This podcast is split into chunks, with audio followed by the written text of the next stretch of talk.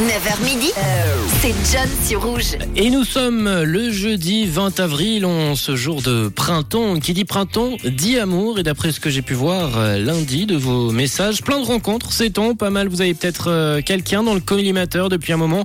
C'est peut-être donc le bon moment pour lui décalarer votre femme en ce début de printemps. Mais bon, je vais pas vous faire un tuto drag ce matin parce que je suis loin. Alors je suis de loin pas le meilleur là-dedans. Vos drags, vos techniques de drag, vous pouvez par contre me les envoyer au 079 548 3000. Ça pourra peut-être en aider certains ce matin qui sont avec nous euh, à l'écoute sur Rouge à 9h09. Mais moi, ce matin, je vais plutôt vous expliquer l'histoire derrière l'expression avoir quelqu'un dans le collimateur. Alors pour commencer, il faut déjà se rendre au XVIIe siècle, une période euh, marquée de changements et d'ingénierie, une époque où vivaient euh, scientifiques de renom tels que Isaac Newton et James Gregory.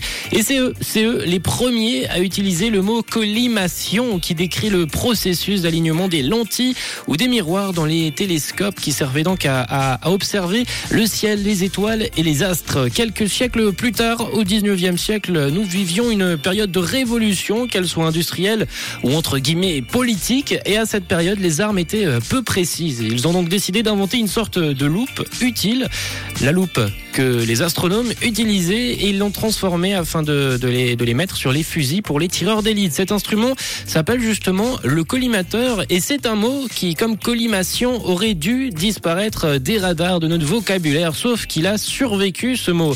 Et il a survécu grâce aux métaphores liées à ce mot. Il a continué d'exister et de rester avec cette expression avoir quelqu'un dans le collimateur. Ça veut dire, en gros, avoir quelqu'un dans notre vision, dans notre ligne de mine. Si maintenant vous avez quelqu'un dans votre ligne de mire, dans votre viseur, vous saurez peut-être comment amorcer la conversation histoire de bien débuter votre prochain rendez-vous. Voilà.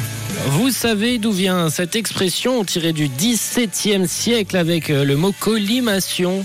C'est de base euh, une petite loupe en fait utilisée pour euh, les astronomes histoire de, de voir un peu ce qui se passe dans le ciel qui a été transformée au fil des années. Pour la suite, c'est Charlie Puth qui arrive avec Left and Right et juste après on s'écoutera ce titre de The Calling Wherever You Will Go. Il est 9h11, belle matinée tout le monde. Une couleur. Une couleur. Une radio rouge.